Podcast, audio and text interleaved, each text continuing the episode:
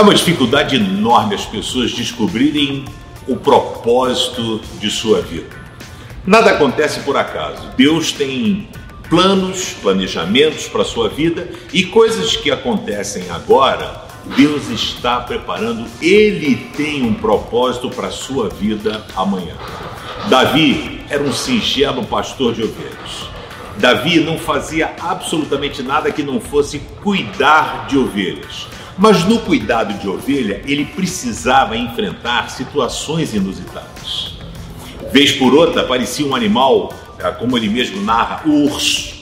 E ele tinha que enfrentar o urso. E enfrentar como? Ele não tinha espada, ele tinha um cajado, um pedaço de pau para enfrentar. Então você imagina a coragem desse cara de vir um urso e ele enfrentar o urso para não pegar as suas ovelhas. E quando Davi então vai levar a comida dos seus, dos seus irmãos na batalha que Golias estava confrontando a galera, ele chega para Saul e fala: Saul, rei, presta atenção, eu já matei leão, eu já matei urso. Não vai ser difícil matar Golias. O treinamento de Deus é sensacional. O propósito de Deus é fantástico. Então se liga só, porque não tem coincidência.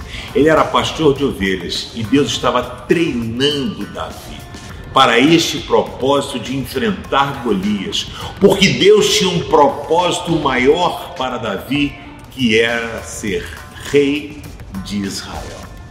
Qual é o propósito de sua vida?